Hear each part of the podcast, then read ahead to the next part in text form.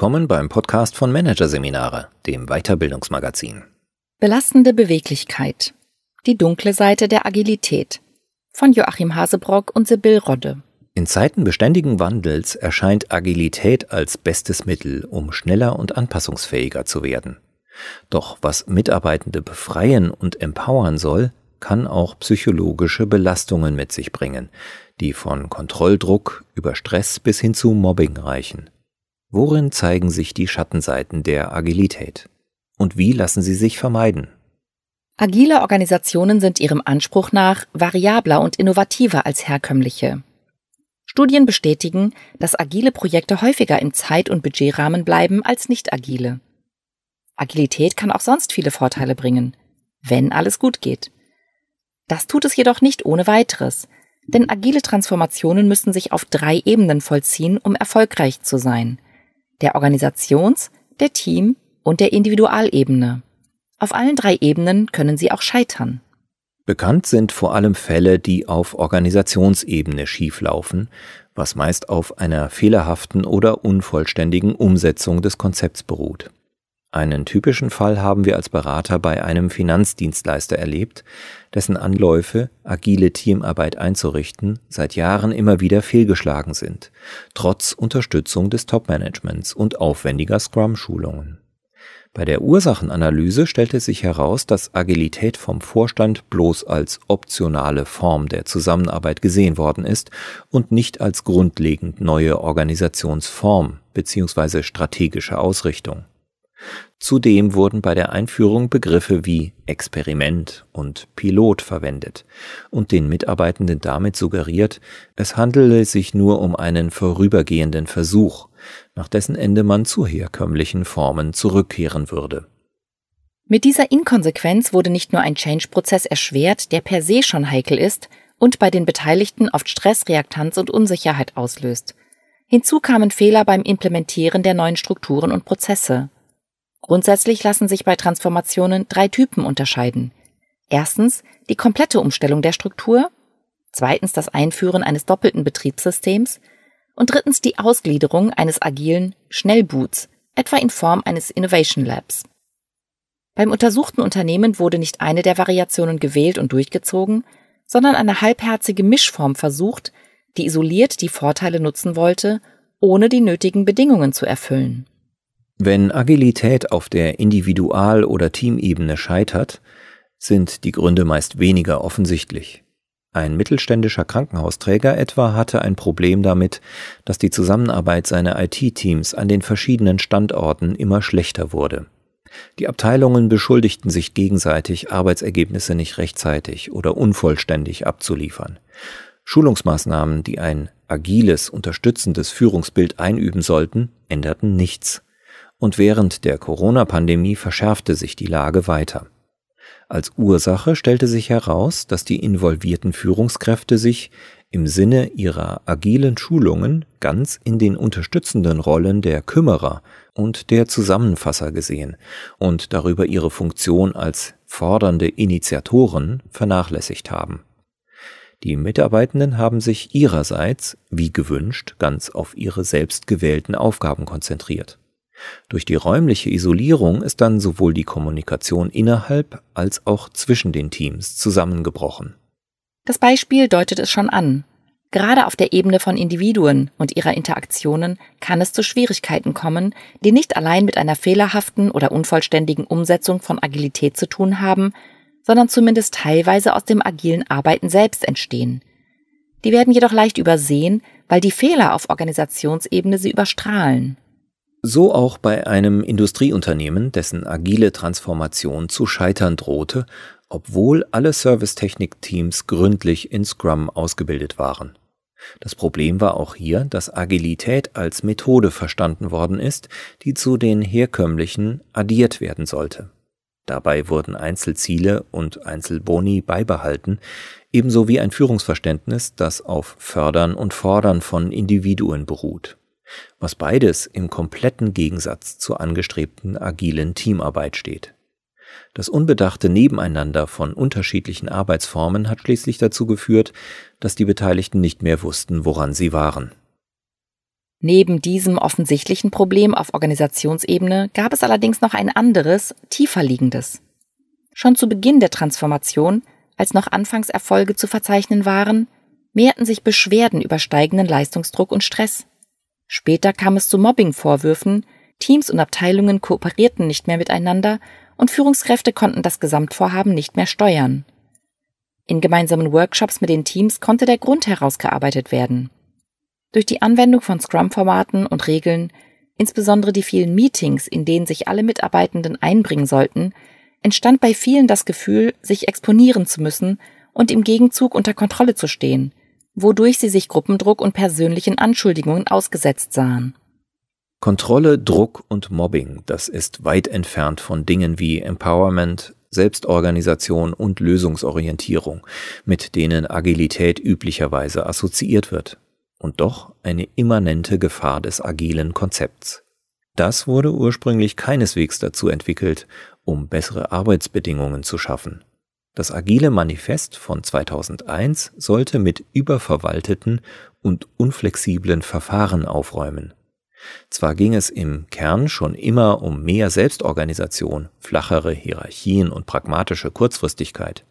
Ziel war aber nicht die Befreiung der Mitarbeitenden, sondern vor allem eine Effizienzsteigerung mit anderen Mitteln.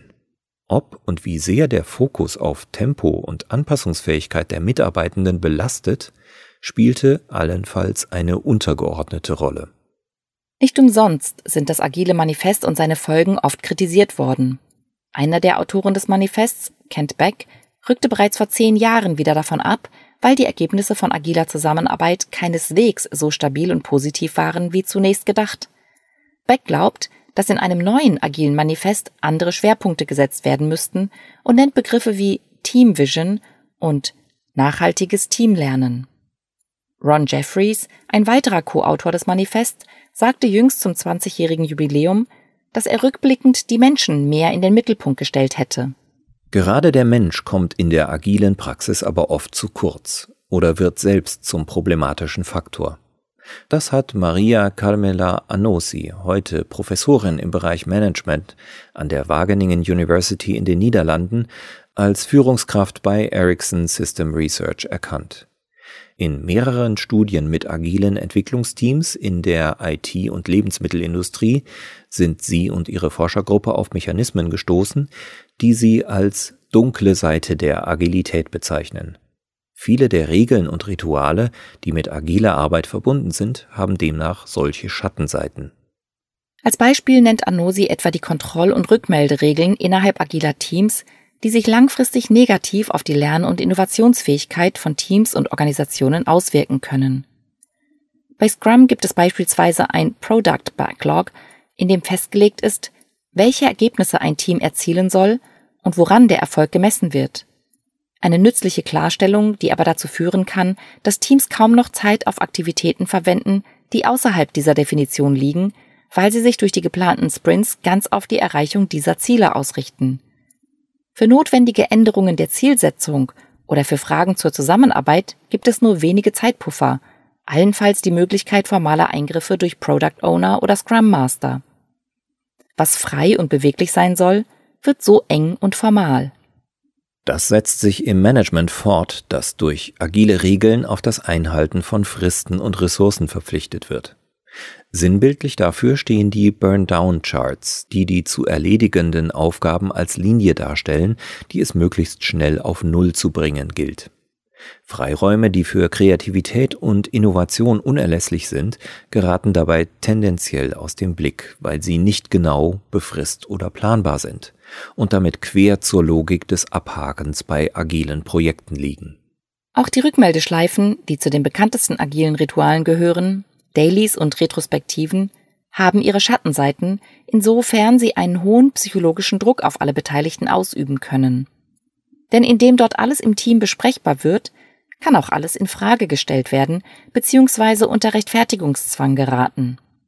Das gilt nicht nur für konkrete Arbeitsergebnisse, sondern auch für die Beiträge Einzelner zur Teamleistung, ihr Verhalten und ihre persönlichen Einstellungen. Der Weg zu Gruppendruck, Mindset-Kontrolle und Mobbing ist dann nicht mehr weit. Ausgerechnet die agilen Mechanismen, die schnelles Anpassen an veränderte Anforderungen erleichtern sollen, können also im ungünstigen Fall zur Belastung für Einzelne und Teams beitragen. Auch gemeinsames Lernen wird behindert, weil Teams zwischen Zeit und Kostendruck nicht dazu kommen. Eine andere Schattenseite agilen Arbeitens resultiert aus dessen Kleinteiligkeit. Durch die inhaltliche und zeitliche Aufsplittung in Products und Sprints kommt den handelnden Personen leicht der Überblick abhanden, den sie brauchen, um ihre Tätigkeit in ein großes Ganzes einzuordnen. Mit der Folge, dass auch das Gefühl für den Sinn des eigenen Tuns verloren geht. Betroffene empfinden sich dann als Rädchen im agilen Betriebe, nicht empowered, sondern einer Dynamik ausgeliefert, auf die sie kaum Einfluss haben. Ein Geschäftsführer hat uns beispielsweise berichtet, dass die Einführung agiler Methoden zwar viel Energie im Unternehmen freigesetzt hat, der Fokus sich aber ausschließlich auf die schnelle Entwicklung neuer Produkte und Services verschoben hätte. Durch die Vielzahl an neuen Ideen, Projekten und Initiativen seien Gesamtsteuerung, Risikoabschätzung und Verbesserung des Bestehenden kaum noch möglich, was der Geschäftsführer als frustrierende Ohnmacht erlebt. Zur Ohnmacht kommt Überforderung. Durch agile Zusammenarbeit steigt das Tempo, zugleich nimmt die Zahl der genutzten Systeme und der darin gespeicherten Daten enorm zu. In dieser Datenflut gehen tiefergehende Erkenntnisse unter, weil die Teams vor allem bemüht sind, alles am Laufen zu halten. Letztlich kann sich Agilität dadurch selbst ausbremsen, weil zu vieles gleichzeitig gemanagt werden muss, um noch eine gute Koordination zu gewährleisten. Die in agilen Unternehmen häufigen Rollen, Team- und Zielveränderungen verschärfen die Überforderung weiter, die sich ihrerseits in individuellen Fehlern und subjektiver Belastung für die Mitarbeitenden niederschlägt. Zusammen mit den Belastungen, die durch agile Besprechungs- und Abstimmungsformate entstehen können, wirken die empfundene Ohnmacht und Überforderung negativ auf das, was die wichtigste Basis für das Funktionieren von Teamprozessen bildet. Die psychologische Sicherheit der Beteiligten. Deren Bedeutung hat Amy Edmondson von der Harvard Business School in vielen Studien nachgewiesen. Sichere Teams profitieren demnach mehrfach. Wer keine Angst haben muss, etwas falsch zu machen, lernt besser. Informationen, Erfahrungen und Ideen werden intensiver ausgetauscht und Probleme früher angesprochen, wenn man Fehler zugeben und Kritik äußern kann. Teammitglieder übernehmen schneller Verantwortung, wenn sie sich auf die anderen verlassen können. Sinkt diese Sicherheit, treten die Schattenseiten agiler Arbeit deutlicher zutage, wodurch die psychologische Grundlage guter Zusammenarbeit weiter schwindet ein Teufelskreis. Was konkret die Schattenseiten der Agilität verursacht und was Unternehmen dagegen tun können, haben Anosi und Kollegen näher erforscht. Sie unterscheiden fünf Problembereiche. Geringe individuelle Kompetenz, begrenzter Informationszugang, geringes Teamlernen, Störungen im Team und Störungen von außerhalb des Teams. Um herauszukriegen, ob und in welchen Bereichen im Team bzw. in der Organisation Probleme drohen, schlagen die Autoren eine Reihe von Kernfragen vor. Können alle Teammitglieder zur Erreichung des Ziels beitragen? Haben sie ausreichend Gelegenheit, sich mit Externen auszutauschen? Bieten die Aufgaben Herausforderungen und Lernmöglichkeiten? Gibt es im Team eingespielte Routinen, um über die eigene Arbeit nachzudenken?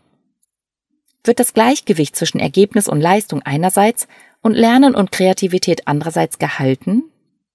Mit diesen und anderen Fragen können Art und Schweregrad des Problems eingegrenzt und mögliche Gegenmaßnahmen bestimmt werden, die aufeinander aufbauen. Fehlen zum Beispiel Wissen und Handlungskompetenz, ist stärker darauf zu achten, dass im agilen Arbeitstakt Extraressourcen zum Lernen zur Verfügung stehen. Auch das Thema Innovation sollte ausdrücklich in den Teamaufgaben und Teamrollen berücksichtigt werden. Mangelt es darüber hinaus an gemeinsamem Lernen im Team, müssen zusätzliche Maßnahmen erfolgen, zum Beispiel eine weiterentwicklungsorientierte Aufgabenstellung, Verankerung von Entwicklungszielen auf persönlicher und Teamebene, Einführen von Formaten für Social Learning etc. Bei noch schwerwiegenderen Problemen kann zusätzlich eine verbesserte Koordination und Abstimmung zwischen Interessengruppen oder zwischen Effizienz- und Innovationszielen notwendig sein. Dann müssen Maßnahmen greifen wie das Etablieren von Klärungsprozessen, zum Beispiel durch Kundenbeiräte oder durch einen regelmäßigen unternehmensweiten Austausch mit der Open Space Methode. Auch agiles Coaching, das an die Erfahrung mit agilen Arbeitsmethoden angepasst ist, und eine verbesserte Moderation beim Ausgleich von Effizienz- und Innovationszielen spielen hier eine Rolle. Nicht zuletzt ist die fortlaufende Weiterbildung interessierter Personen und Teams im Bereich agiler Teamentwicklung hilfreich. Zusammengefasst lässt sich feststellen, dass Agilität nachweisbar große Vorteile hat, vor allem bei schnellen Produktionsanpassungen, Verbesserungen der Kundenbeziehungen und dem Einführen neuer Produkte. Weniger groß sind sie bei der Qualitätssicherung und der Verbesserung bestehender Prozesse. Diese Vorteile können sich aber ins Gegenteil verkehren, wenn die Überforderung, Verunsicherung und sozialer Druck die Grundlage funktionierender Teamarbeit gefährden. Die nötige psychologische Sicherheit gilt es daher, auf Organisationsebene durch konsequente Entscheidung für einen Transformationstyp unter Berücksichtigung der Folgen für die Umwelt sowie auf Team- und Individualebene durch Verbesserung von Interaktionen und gemeinsamen Lernprozessen zu fördern.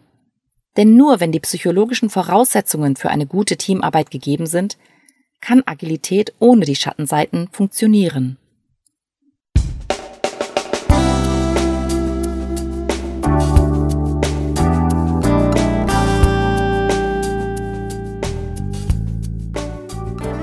Sie hörten den Artikel Belastende Beweglichkeit die dunkle Seite der Agilität von Joachim Hasebrock und Sibyl Rodde aus der Ausgabe Dezember 2021 vom Managerseminare, produziert von Voiceletter. Weitere Podcasts aus der aktuellen Ausgabe behandeln die Themen Systembedingte Entwicklungsbremsen im Unternehmen, die lernfeindliche Organisation und Entscheiden in Gruppen, gemeinsam schlauer oder nicht? Weitere interessante Inhalte finden Sie auf der Homepage unter managerseminare.de und im Newsblog unter managerseminare.de/blog.